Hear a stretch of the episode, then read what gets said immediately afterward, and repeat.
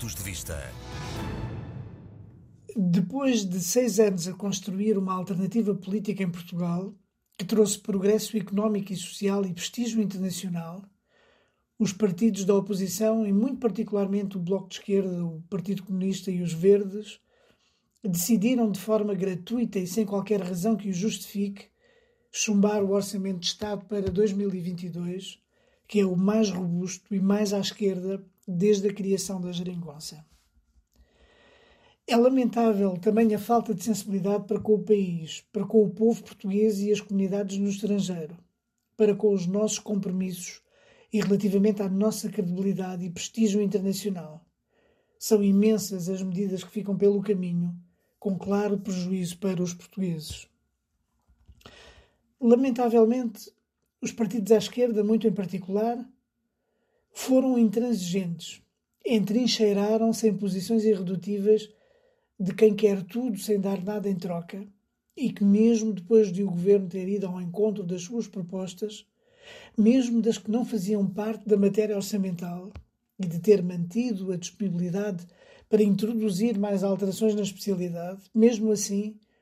preferiram lançar o país numa crise política, inviabilizando também que o país começasse já a beneficiar das verbas europeias da bazuca, que também se dirigem às comunidades portuguesas, particularmente no que respeita à implementação do novo modelo de gestão consular e à utilização das novas tecnologias aplicadas ao ensino da língua portuguesa no estrangeiro. A atitude dos partidos da oposição, muito particularmente do Bloco de Esquerda, do Partido Comunista e dos Verdes, é irresponsável e incompreensível pela instabilidade e incerteza que criam,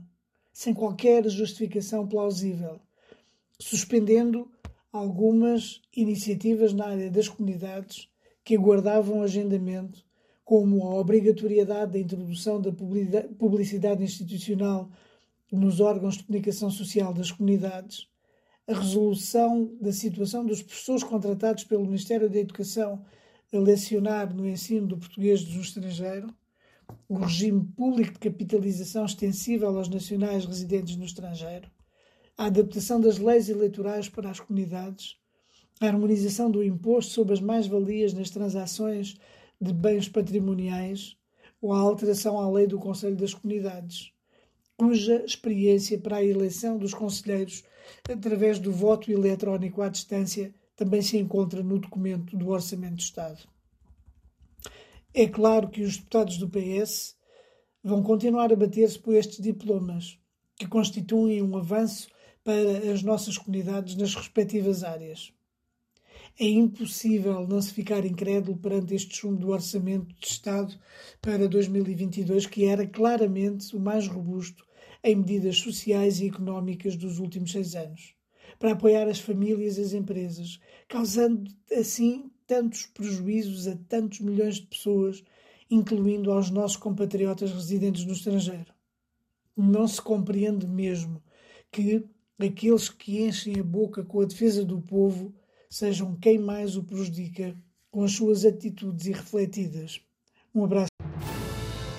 Pontos de vista.